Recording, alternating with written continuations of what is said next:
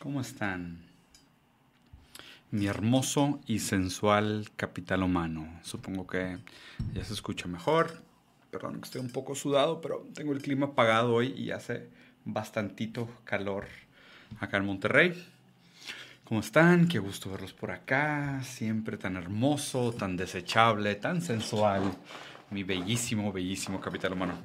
Hoy tengo mucho gusto de presentarles mi primer video de análisis filosófico de un videojuego. Bueno, ya habíamos hecho eh, análisis filosóficos de películas, de series, de libros definitivamente, de animes inclusive, pero no habíamos hecho ninguno de videojuegos. Y la verdad es que es algo que siempre me ha gustado bastante. Y hoy vamos a hablar de uno de mis favoritos de todos los tiempos, aunque sea nuevo, definitivamente es de mis favoritos de todos los tiempos, de un juego que se llama Elden Ring. ¿okay? El, video va a estar eh, quebrado en tres etapas. Primero les voy a dar un contexto de qué es el juego, un poquito como del, la meta, vamos a suponer el meta universo afuera del juego per se, los productores, quién está metido, quién es el estudio, por qué este juego es tan importante históricamente. Luego les voy a platicar un poquito sobre el juego en sí, sobre un poco la trama, un poco la narrativa, no se preocupen nada demasiado profundidad, que la verdad es que es algo que es bastante complejo. Y luego la tercera parte del video les voy a dar mi interpretación filosófica de por qué me parece una pieza de entretenimiento interesante, inclusive argumentablemente una pieza artística interesante en este momento histórico y por qué lo deberíamos de, eh, de, plantear. ¿ok? Pórtense bien con el chat, por favor. Voy a dejar el chat en pantalla. Lo que están viendo ustedes en pantalla son algunos videos de la última vez que yo lo pasé, el, juego. Entonces es mi personaje. Ese chat hermoso con esa quijada cuadrada y esos, esas facetas perfectas es, es mi personaje. Y lo van a estar viendo un poquito de fondo mientras les platico, ¿ok? Perdón. Vamos a empezar de afuera hacia adentro sobre el mundo de Elden Ring. Primero, Elden Ring es un juego creado por un estudio que se llama From Software. Es un estudio que tiene varios juegos, más notablemente la serie Dark Souls 1, 2 y 3, Bloodborne, Sekiro, y ahora tiene este juego que se llama Elden Ring. Son juegos notablemente difíciles. Se han construido una fama en la categoría de gaming por ser juegos muy, muy difíciles, donde uno muere mucho, la dificultad es bastante alta. Algunos de ellos son más difíciles que otros. Argumentablemente, Sekiro es el más difícil, después Bloodborne, después Dark Souls y probablemente al final, el más papita de todos es, es Elden Ring. Digo, obviamente depende mucho porque como es un juego abierto y no tiene una línea... Eh, o sea, como no es un juego lineal, tú te puedes desviar y hacer tu personaje mucho más fuerte y ya para cuando regresa a la línea, a la línea tradicional, pues el juego resulta relativamente fácil, ¿no? Algo interesante sobre este juego específico es que el creador eh, Miyazaki es una persona bastante extraña, escritor de, de, de, desde hace muchos años. Él siempre estuvo como muy ingentado, muy fascinado por el tema de la fantasía. Eh, escribía mucho, hablaba de cómo él creció en un lugar que estaba bastante aislado. Entonces él prácticamente se escondía en la escritura, encontraba muchísimo placer en escribir. Eh, sus historias son bastante complejas. Eh, él admira mucho el terror cósmico, que ustedes saben que es algo que me gusta mucho a mí, como el buen H.P. Lovecraft, que por aquí tengo su, su colección de, de, cuentos, sobre el terror cósmico, ¿no? Sobre todo aquello que, de hecho, Lovecraft decía, ¿no? El, el, el, sentimiento humano más fuerte es el miedo y el miedo más fuerte es el miedo a lo desconocido. Esa es una de las premisas principales que describe por qué el terror cósmico funciona tanto. Y Miyazaki tiene una cierta predisposición por el terror cósmico. De hecho, muchos de sus juegos siempre tienen estos viejos dioses, dioses lejanos, dioses antiguos, outer gods, como dioses externos, ¿no? Que siempre funcionan a fin de cuentas dentro de sus historias como un pivote eh, externo, que escapa la, la versión humana del mundo, ¿ok? Específicamente en este, Elden Ring hizo una colaboración muy interesante que se anunció desde hace muchísimo tiempo de coescribirlo con J.R. Martin, el creador de Game of Thrones. ¿okay? Digo, por más que Game of Thrones tenga todos sus fracasos y las últimas temporadas fueron una gran decepción para todos nosotros, y J.R. Martin, una persona que nunca termina lo que empezó, y ahí seguimos esperando sus últimos libros, pero bueno, paciencia. A final de cuentas, un gran escritor, un escritor eh, muy realista, o sea, un escritor que se toma muy en serio la creación de sus mundos, eh, un escritor que es bastante crudo con la manera de contar sus narrativas y esto se va a sentir también en el mundo de Elden Ring, ¿ok? Ahora sí, dado el contexto, lo último que les quiero decir es que este juego probablemente ha sido el mayor éxito de, lanzamientos este año. Pone en jaque muchas de las eh, lógicas eh, tradicionales de la industria de los videojuegos AAA. Los videojuegos AAA son aquellos que cuestan una fortuna en producirse, por lo cual tienen estrategias de mercadeo y comercialización pues, bastante exageradas y bastante forzadas. ¿no? Eh, tradicionalmente ahorita los videojuegos se han vuelto prácticamente un servicio de renta, donde tú compras un Call of Duty, un Fortnite y lo que sea, y tienes que estar pagando mensualmente por jugarlo.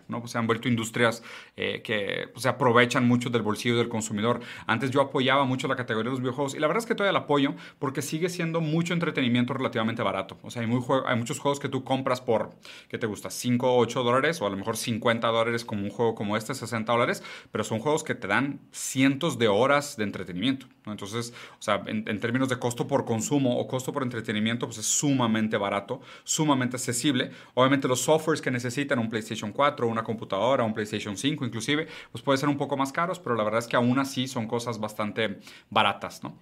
Este juego probó de nuevo que las fórmulas eh, tradicionales de los videojuegos AAA, de estar cobrando todos los meses por servicio y haciendo que el juego sea papita y que te explique todo y que esté de que llevándote de la mano por todo el camino, pues realmente no es la única fórmula exitosa.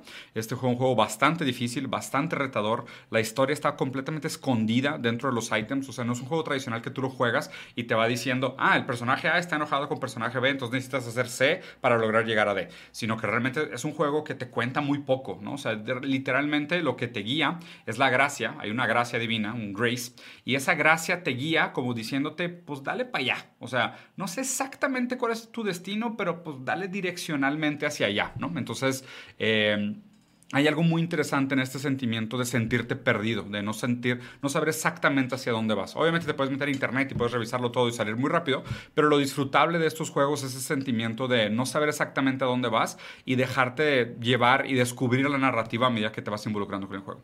Sí es verdad que este juego tiene una serie de influencias externas, eh, definitivamente el trabajo de H.P. Lovecraft, también el trabajo de... Eh, de Kinura, el de Berserk. O sea, definitivamente hay, mucha influencia de Berserk en este juego. Digo, a ver, si de por sí, Berserk tiene mucho de H.P. Lovecraft también. O sea, hay mucha relación entre el mundo de Berserk, el anime este muy famoso y manga muy famoso de Guts, eh, y la relación con los dioses externos y los dioses antiguos, ¿no? Y aquí, pues en este juego también se ve mucho esa relación. Pero bueno, vamos a pasar ahora sí que, de qué se trata Elden Ring. Elden Ring se da en un mundo que está devastado o fue destruido, ¿ok? Cuya gloria pasada eh, terminó en una gran guerra, en una ruptura del orden de las cosas, y ahora tú estás en una etapa como de reconstrucción del mundo. Porque esto es importante. Y de hecho aquí también quiero explicar algo de la relación entre, eh, entre eh, Miyazaki y J.R. Martin, ¿no? que son los dos, las dos cabezas intelectuales del juego. Miyazaki es el que siempre ha hecho los juegos de From Software, que hizo Sekiro, Bloodborne, Dark Souls y los demás, y, y, pues J.R. Martin el de Game of Thrones. Aquí algo interesante es que cuando invitaron a J.R. Martin a participar del proyecto, la, conclusión a la que él llegó practicando con, con, con el otro güey fue decir, yo voy a escribir la historia pasada. Voy a escribir el pasado de este mundo. Voy a escribir la historia de cuando los reinos estaban en su esplendor, todo funcionaba, todo era increíble. Pero no me voy a meter a escribir el juego en sí, o sea, la historia que juega el jugador, ¿ok? Esa historia sí la escribió solo Miyazaki, o sea, J.R. Martin no se metió. J.R. Martin escribió la historia del pasado, por decirlo así, y Miyazaki escribió la historia del presente, o sea, la que nosotros jugamos, ¿ok? Porque esto es importante, porque este, en este mundo constantemente vamos a estar platicando y según yo, y aparte lo confirmo porque sinceramente de los pocos videos que he visto en internet analizando intento, un, intento filosófico de la interpretación del juego, se nota que este juego se trata mucho de la interpretación del pasado, ¿okay? de nuestra relación con el pasado. ¿Qué hacemos con el pasado y qué rol juega el pasado en, determinar nuestro futuro, en abrir posibilidades para el futuro o cerrar posibilidades para el futuro? ¿okay? Que ese es el, el punto central de análisis que quiero hacer sobre Elden Ring. Entonces, bueno. El mundo Elden Ring está en un lugar que se llama The Lands Between, las tierras en medio. Eh, aquí, pues obviamente digo, podría empezar con teorías conspiranoicas de que se refiere a las tierras del medio, inclusive en un sentido de que los mundos Bloodborne, Dark Souls y Elden Ring están conectados. Hay muchos, por ejemplo, los árboles, los, los pilares, algunos personajes, algunas de las narrativas pudieran conectar y pudieran implicar que estos mundos coexisten en el mismo universo, siendo que, o sea, si este, este está en las tierras del medio, está Dark Souls arriba y está Bloodborne abajo, ¿no? O sea, también mucho del, sentimiento de cómo se sienten los juegos, el, tipo de arquitectura, el tipo de narrativas, el tipo de monstruos, el tipo de personajes principales, el tipo de reyes. Eh, ahí pudiera haber un vínculo entre estos tres juegos. En esta tierra, en The Lands Between, lo que pasó fue que existía un orden de las cosas. Este orden de las cosas es el Elden Ring. Este anillo era un anillo que llegó enviado por un dios del espacio, por un dios antiguo, eh, y este anillo constituía la regla de cómo funcionaba la realidad del mundo. La regla entre el bien y el mal, la regla sobre la muerte, la regla sobre causalidad, la regla sobre regresión. O sea, todas las normas que determinaban el funcionamiento de este mundo eran un gran anillo que constituía su realidad. Este anillo estaba vinculado a una bestia mitológica que se llama Elden Beast, ¿no? que es, haz de cuenta, como el vehículo a través del cual llegó esta orden divina a este mundo. Y esta orden divina se manifiesta en este árbol gigantesco amarillo que se ve de en cuando, que han de haber visto en los videos que están de fondo acá. ¿no? Entonces, pues está este árbol gigante, hay un gran anillo que constituye como la realidad y el orden de las cosas, y parece que el mundo funciona. Hay una, una diosa que se llama Marika, y esta diosa es la que preside y ve sobre todo lo que está sucediendo en el mundo. La historia empieza, o nosotros empezamos a jugar como los Tarnish, los, los, abandonados, los rechazados, los dejados atrás, porque se rompió el anillo. Eh, un otro personaje importante, Radagon, rompe el anillo, rompe el orden de las cosas, el anillo se fragmenta y las diferentes runas que se fragmentaron de este anillo caen en manos de diferentes demidioses, ¿no? O personajes sumamente importantes. Y aquí lo interesante de este juego es que el juego se trata de qué queremos hacer con el pasado. ¿Queremos reconstruir el pasado? ¿Queremos reivindicar el pasado? Queremos olvidar el pasado, queremos destruir el pasado, queremos mejorar el pasado, queremos cargar el pasado. ¿Qué queremos hacer con nuestro pasado? Y de hecho, el juego tiene seis finales. Cada final habla sobre una manera sobre, como la cual nosotros nos podemos relacionar con algunos personajes dentro del juego y darle sentido y eh, relacionarnos con el pasado. Para hacer el análisis filosófico y ahora sí pasando a la tercera, a la tercera etapa de este video, eh, me parece que los, los filósofos más importantes para entender qué es lo que está pasando con Elden Ring y por qué tenemos nosotros esta relación como la de Elden Ring con nuestro propio pasado en el mundo real, me parece que son eh, Derrida, Frederick Jameson, eh, Nietzsche, Vamos a empezar con esos tres, ¿ok? Me parece que esos tres filósofos aportan algo, aportan algo muy interesante a cómo nosotros podemos interpretar esta cosa. Primero, definitivamente Derrida. Eh, Derrida, el creador del deconstruccionismo, aunque mucha gente lo tacha de posmoderno, yo no lo consideraría fundamentalmente un, un filósofo posmoderno. Pero Derrida, de hecho, inclusive, se hizo muy famoso por la noción, la interpretación de la ontology, los fantasmas ontológicos o, las antologías fantasmagóricas, más bien. Me parece una traducción más fidedigna a las ontologías fantasmagóricas, que de alguna manera habla sobre los espectros que existen en nuestras teorías de interpretación del mundo, sobre qué está construida nuestra visión del mundo y cuáles son estas reminiscencias espectrales en las ontologías que le han sentido la vida. Y si, si, se fijan, mucho de este juego también habla sobre eh, estos pasados abortados, estas, estos futuros abortados, estas ontologías abortadas. Y, lo digo tal cual con la palabra, o sea, hay una palabra bastante fea hablar, hablar del aborto, pero es que así es. ¿no? Y de hecho en el juego esto metafóricamente se ve muy claro. ¿no? Hay muchos demidioses abortados, hay embarazos mal llevados, hay hijos mal formados, ¿no? Sobre, obviamente, y aquí obviamente te lo explican mucho más con deidades y personajes tipo diosas y ese tipo de cosas, pero pues definitivamente están hablando metafóricamente de conceptos, de lo que pasa, de lo que hacemos nosotros con nuestra relación con el pasado. Eh, el primer método de Derrida filosófico es el método de la deconstrucción. Y la deconstrucción tal cual se trata de encontrar los fantasmas en el texto. Lo que Derrida hacía con el proceso de la deconstrucción filosófica era desmenuzar los textos y encontrar cómo dentro de los mismos textos, de estos grandes aparatos argumentativos filosóficos, habían algunas o contradicciones internas o vacíos de conocimiento o inclusive eh, fallas ontológicas. ¿no? es como decir, bueno, para definir hombre tienes que definir mujer, para definir bien tienes que definir mal. Todas estas relaciones ontológicas dependen una de las otras para tener un significado. O sea, la palabra hombre no cobra ningún sentido hasta que tú no defines mujer. La palabra presencia no cobra ningún sentido hasta que tú no defines ausencia. La palabra real no cobra ningún sentido hasta que tú no defines imaginario. Entonces, el, esta, esta codependencia entre términos antagónicos en la base de prácticamente todas las teorías deja un espectro en las teorías, ¿ok? deja, un, deja un vacío, porque supuestamente se construyen estos aparatos argumentativos con, un cierto, eh, con una cierta verdad fundante, pero lo que hizo Derrida con el proceso de la deconstrucción fue revelar que no existían estas verdades fundantes, sino que siempre las, las, las grandes eh, estructuras argumentativas estaban basadas en suposiciones, sesgos, mentiras, fallas ideológicas, eh, ¿sabes? Antagonismos arbitrarios, eh, conceptos mal interpretados, lo que tú quieras. Entonces, Derrida hizo constantemente este proceso de revelar estas fallas, en estos fantasmas en las grandes teorías históricas. ¿Por qué esto es relevante aquí? Porque pues aquí pasa lo mismo con la historia. O sea, de, hecho, nuestra relación con la historia es similar. En el mundo de Elden Ring, cuando nosotros en el juego se supone que nosotros lo que tenemos que hacer es eh, reconstruir el anillo, reconstruir el orden de las cosas, pues lo primero que te tienes que preguntar es, ¿vale la pena reconstruir el pasado? Y, esta es una pregunta que surge diversas veces en los juegos. En, este juego eh, hay personajes que, están ciegamente convencidos de que hay que reconstruir el anillo, que hay que reconstruir el orden del pasado, pero hay algunos que tienen una muy saludable duda sobre si realmente lo que deberíamos hacer es reconstruir el pasado. O sea, a lo mejor el pasado no vale la pena ser reconstruido. O sea, a ver, o si el pasado a lo mejor para mí fue miserable, yo no quiero regresar a ese pasado.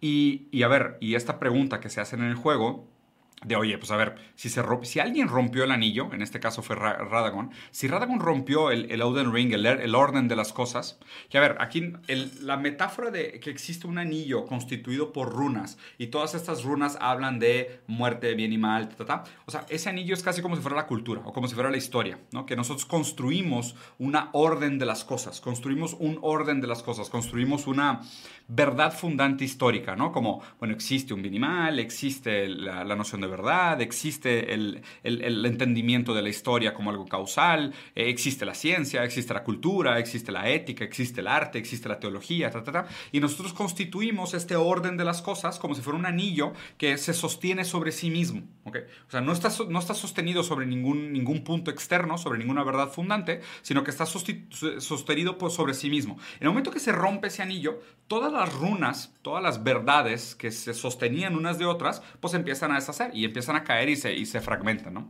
Entonces, al tener la oportunidad de enfrentarnos a un mundo que se rompió, la primera pregunta que nos deberíamos de hacer es si quisiéramos recuperar el orden de las cosas, si quisiéramos reconstruir el mundo como era antes, porque justo, eh, y esto pasa con nuestro pasado, ¿no? O sea, con toda la gente que dice, no, pues es que tenemos que regresar a los valores tradicionales, tenemos que, eh, no sé, reconstruir la sociedad occidental, lo que sea que significa eso, que de hecho Santiago Armesías tiene un videazo explicando por qué realmente el concepto de sociedad occidental pues, es una gran mentira. Eh, pero más allá, el fantasma al que se refiere Derrida cuando habla de Hauntology es que el pasado al que nos referimos nostálgicamente cuando buscamos la recuperación de los valores fundantes no existe. Ese pasado al cual supuestamente nos deberíamos de apegar para moldear el futuro siempre fue mentira. Siempre fue mentira, siempre estuvo maquillado, exagerado y nos fue contada una historia sobre el pasado que era fundamentalmente falsa. Pero ¿qué pasa entonces con ese pasado verdadero?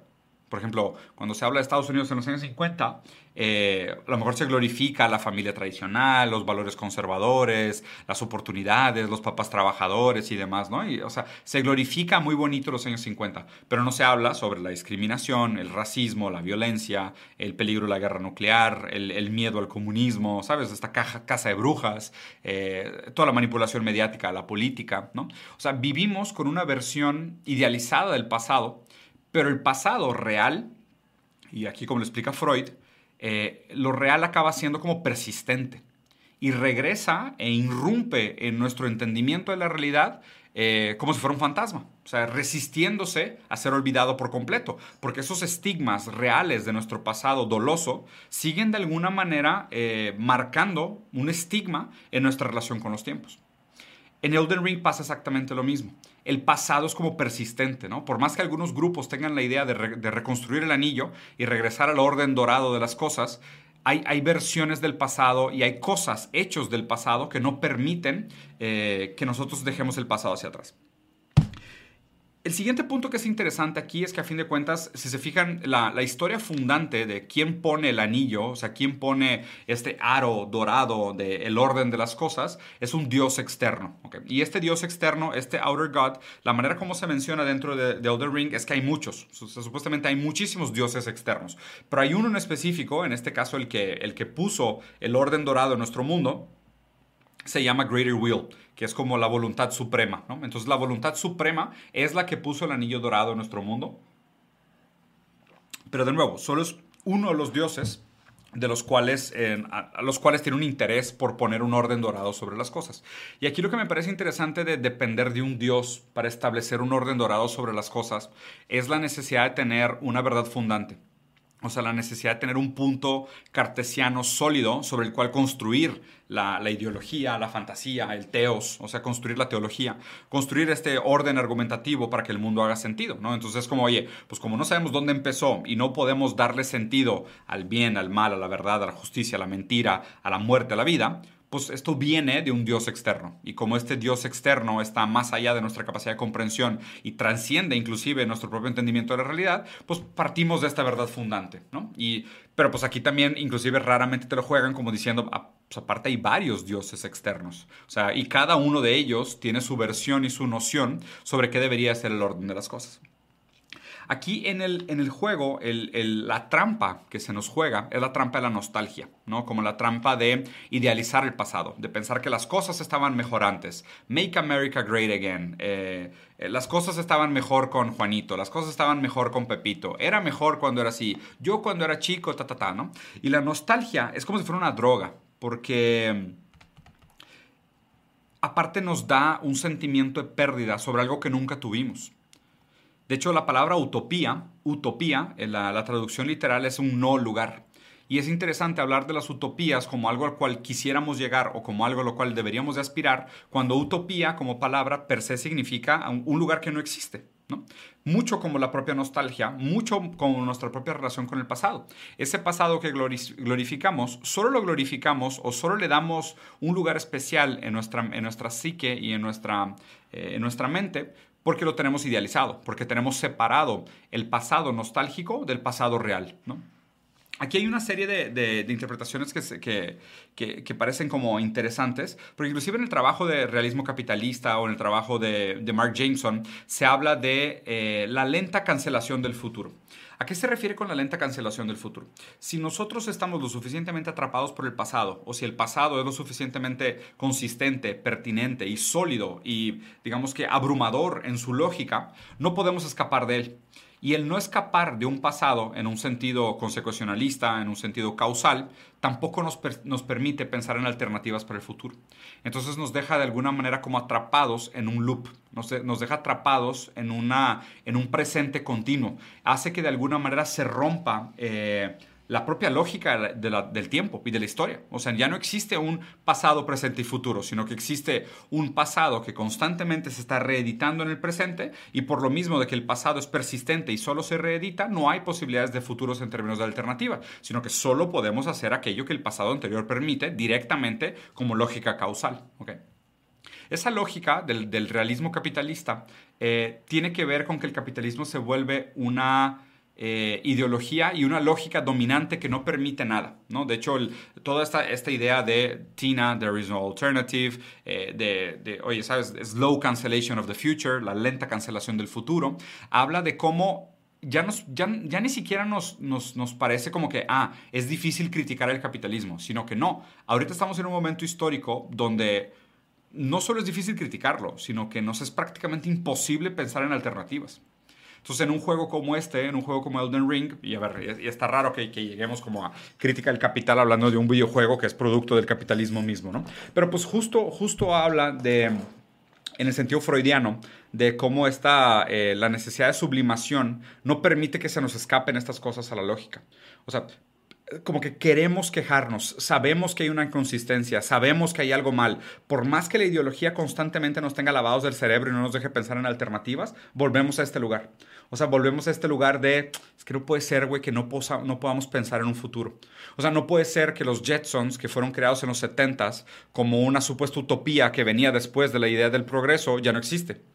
O sea, ¿en qué momento cancelamos el futuro? ¿En qué momento cancelamos los Jetsons y sustituimos los Jetsons por Matrix, Blade Runner, Mad Max, Hunger Games, Elysium, iRobot? O sea, ustedes nómbrenlo. Todas estas películas apocalípticas hablan exactamente de esto, de la lenta cancelación del futuro, donde absolutamente no tenemos ninguna alternativa de un futuro viable.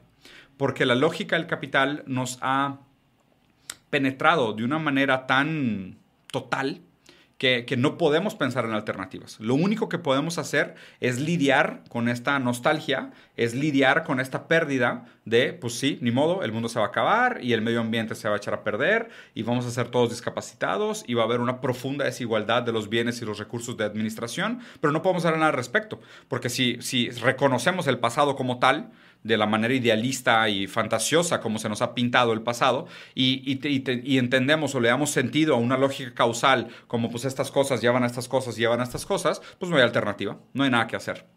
Definitivamente no hay nada que hacer, no hay nada hacia dónde huir, no hay nada hacia dónde pensar. ¿no?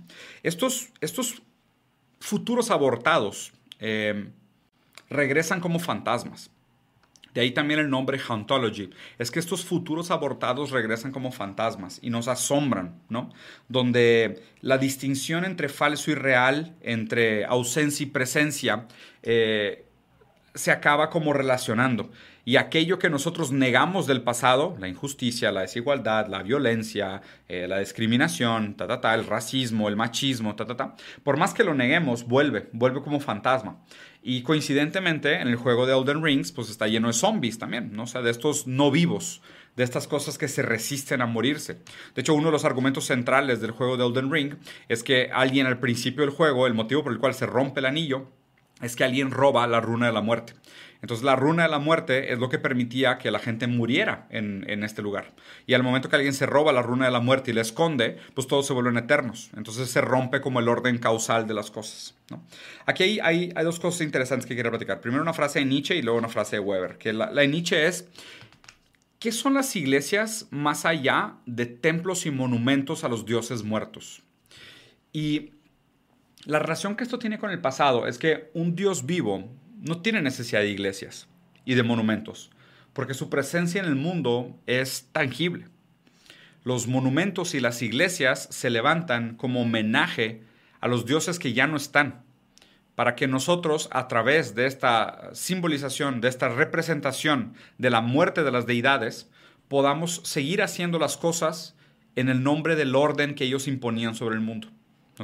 Entonces, todas las iglesias que, existen en, Elden Ring, que de hecho son, hay muchas iglesias, las Church of Maruka, eh, hacen justo este papel y obviamente pues eso también refleja un poco la lógica de nuestro mundo real. Las iglesias están ahí porque como Dios ya no está, como Dios está muerto, las iglesias juegan el papel como de monumento para recordarnos el orden de las cosas. Estos monumentos al pasado están ahí para funcionar como objeto de, transitorio, para que nosotros podamos seguir dándole un lugar idealizado, nostálgico, eh, ¿sabes?, utópico al pasado. Y la segunda frase es em, probablemente una de las características más importantes de nuestro tiempo, es el, el propio desencantamiento del mundo. El desencantamiento del mundo es el sentimiento que tenemos de romper esa nostalgia del pasado. De, ¿sabes? Cuando pasas por una iglesia ahorita, ya no ves la iglesia con la misma visión solemne con la que se veía hace 50, 60 años, ¿no? Cuando la iglesia representaba algo, ¿no? Hoy pasas por la iglesia y más bien dices, ay, hijo, pues pedofilia y sonegación de impuestos y abuso de poder y mentiras y, bueno, sí, claro, jaja, sí, se supone que debemos de creer en un Dios, ta, ta, ta. Aunque hay, hay, mucha gente que todavía lo cree no cínicamente, lo cual también me parece bien, no pasa nada. Pero es interesante cómo, inclusive las instituciones, no solo las iglesias, o sea, pasas por un palacio de gobierno y el palacio de gobierno se supone que representa una deidad, ¿no? Aquí una deidad eh, ideológica, constitucional, pero se supone que representa una deidad de justicia. Pero ¿quién lo cree todavía? O sea, ¿quién pasa todavía por un palacio de gobierno y siente este sentimiento solemne de, ah, una gran institución, ¿no? Muy importante, solidificante, eh, civilizante para la, para la manera como opera eh, la sociedad hoy en día. Y no realmente. Eh, lo que tenemos es un lento, pero seguro, desencantamiento con la realidad, donde nos desencantamos.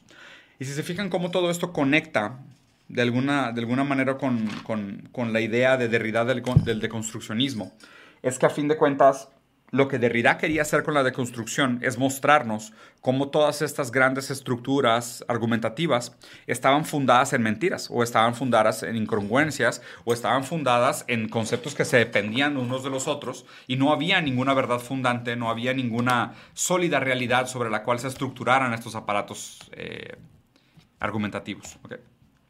Ya para terminar, el juego tiene seis finales.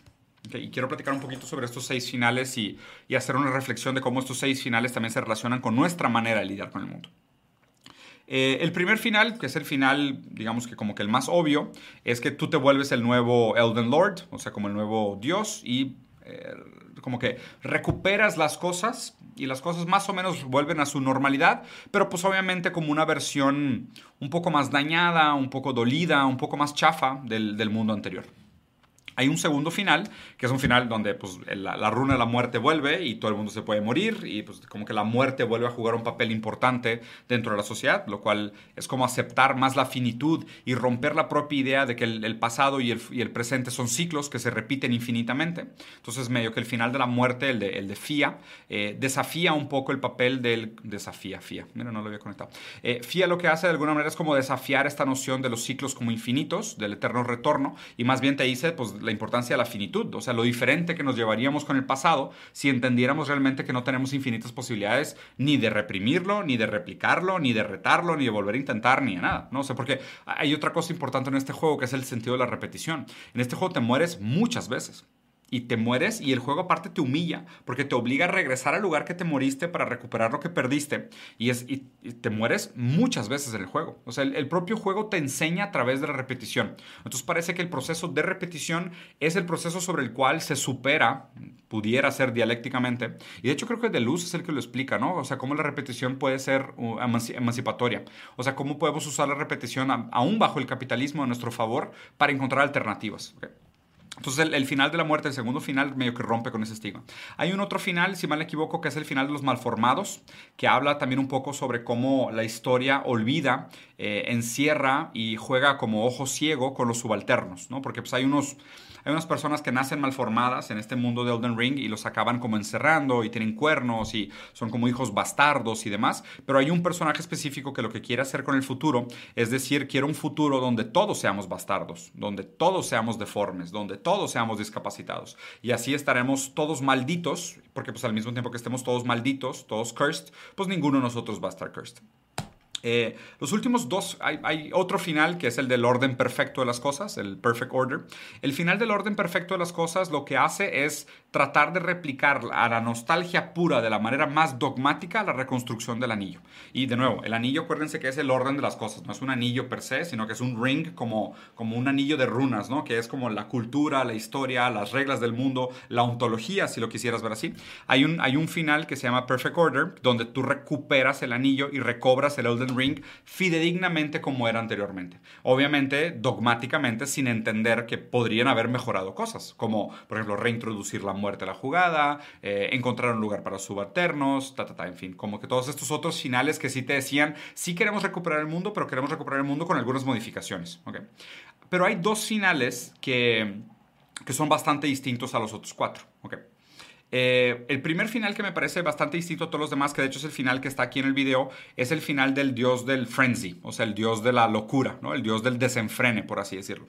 En el final del dios del desenfreno, lo que tú haces es rebelarte completamente contra el orden de las cosas, que es casi como una aproximación eh, nietzscheana a nos hemos desviado tanto del curso del progreso, nos hemos desviado tanto, nos hemos perdido tanto del curso del desarrollo de la humanidad, eh, estamos tan viciados con la lógica del pasado, estos valores falsos eh, de, la, de, la, moral, de la religión, del dogma, de la tradición, están tan arraigados en nuestra lógica que no tenemos ninguna oportunidad realmente de reconstruir el mundo. Lo único que podemos hacer es destruirlo todo y volverlo a empezar desde cero. Ese para mí es el final de Frenzy Frame. Hay un final que, nos, que, realmente tienes que abandonar todo, tienes que traicionar a todo el mundo. Justo es ese final que están viendo en la, en la pantalla ahorita. En este final lo que haces es traicionar absolutamente todas las alianzas que haces durante el juego. Todo el mundo te dice que no lo hagas. Quemas el árbol, destruyes todo, te transformas tú en el señor del frenesí y destruyes el mundo como para decir la única manera como nosotros podemos aspirar a un futuro realmente libre es destruyendo completamente el pasado. E inclusive destruyendo a todos aquellos que recuerdan el pasado. Porque el pasado se perpetúa y se replica a sí mismo a través del recuerdo que vive en la gente que todavía le ha sentido su lógica. Mientras alguien todavía perciba, por ejemplo, el pasado de Estados Unidos como glorioso, va a ser muy difícil superar la lógica neoliberal. Porque todavía hay gente que justifica las decisiones del pasado de Estados Unidos. Y hay un último final, que es el final de la luna, donde lo que te, plantean es, si se acuerdan que les había dicho, el gran anillo, el gran orden de las cosas, fue algo que fue traído a la Tierra por un dios externo que se llama The Greater Will. Eh, y, es interesante, ¿no? Porque The Greater Will es el, gran deseo o, el gran, o la gran voluntad, ¿no? Como si existiera un gran determinismo. Hay una gran voluntad que guía las cosas. Tú durante todo el juego estás siguiendo la gracia que más o menos te dicta por dónde ir, El último final, que es el final de la luna, hay una bruja bastarda que se muere y después reencarna en el cuerpo de una de una muñeca. Eh, la verdad es que la historia está fumadísima. O sea, apenas que la vean todas porque se podría hacer un video entero nada más tratando de explicar la historia, que es algo rarísimo, ¿no? Pero bueno, el caso es que hay una, hay una diosa bastarda que, que se muere y reencarna en el cuerpo de una, de una muñeca que te lleva a hacer como una quest, a hacer una, una búsqueda para buscar realmente una alternativa. Y la alternativa que ella propone es cambiar de dioses. Ella dice, mientras nosotros estemos, y se fijan, hay, entonces hay tres grandes posturas, ¿no?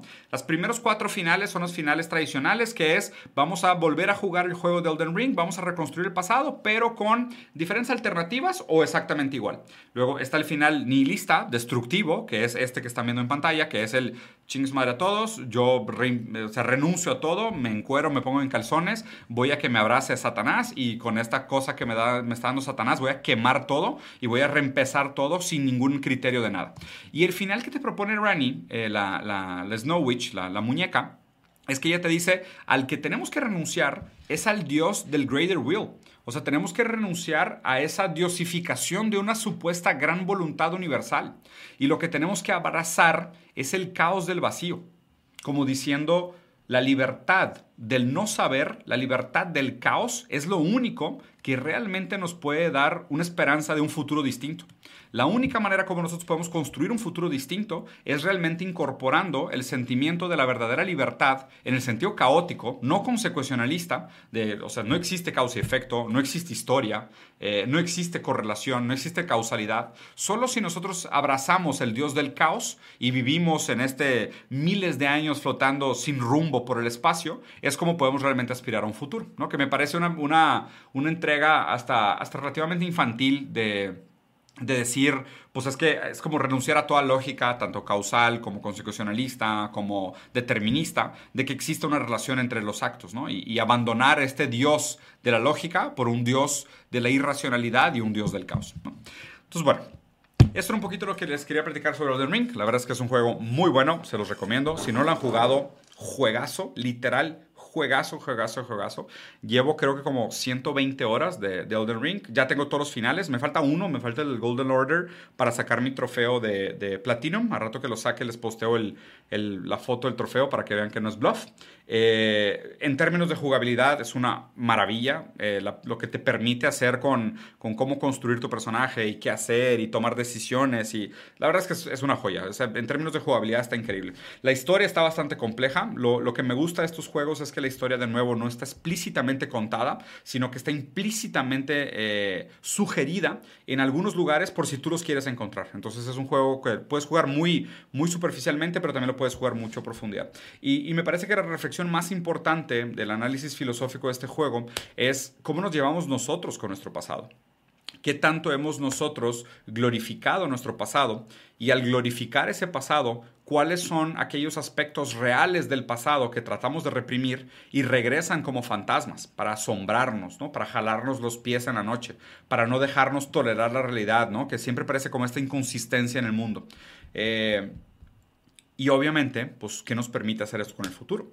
Porque si no hacemos un cierre como decía Walter Benjamin, ¿no? Si no reivindicamos a los perdedores del pasado, pues realmente no tenemos ninguna aspiración y ninguna posibilidad de construir un futuro próspero, un futuro digno, que tome en consideración aquello que realmente sucedió y no sea solo una, un futuro estúpido o un futuro que repite lo mismo porque tiene completamente eh, idealizado el pasado. Y aquí hay, hay, un último, hay un último, una última reflexión de Frederick James, ah, no, no, de, ¿cómo se llama? El de Capitalism Realism se fue su nombre, eh, que es una reflexión sobre qué es lo retro y sobre cómo antes, históricamente, antes de los 80s, tú podías fácilmente distinguir una canción de los 70s, de los 50s y de los 60s. Pero hoy en día, yo te pongo una canción de los 2000, 2010, 2013, 2017, 2020, y es muy difícil que tú sepas distinguir exactamente de qué año es esa canción. Como si nos hubiéramos realmente quedado atorados en el tiempo. ¿No hay alternativa? O sea, ¿realmente no existe alternativa para nuestro futuro? ¿Realmente el futuro se está cancelando poco a poco? ¿Realmente todas las visiones utópicas de un futuro real están muriendo? ¿Hemos perdido completamente nuestra imaginación? ¿Y qué podemos hacer para recuperarla? ¿Hay que abandonar el pasado para recuperar la imaginación?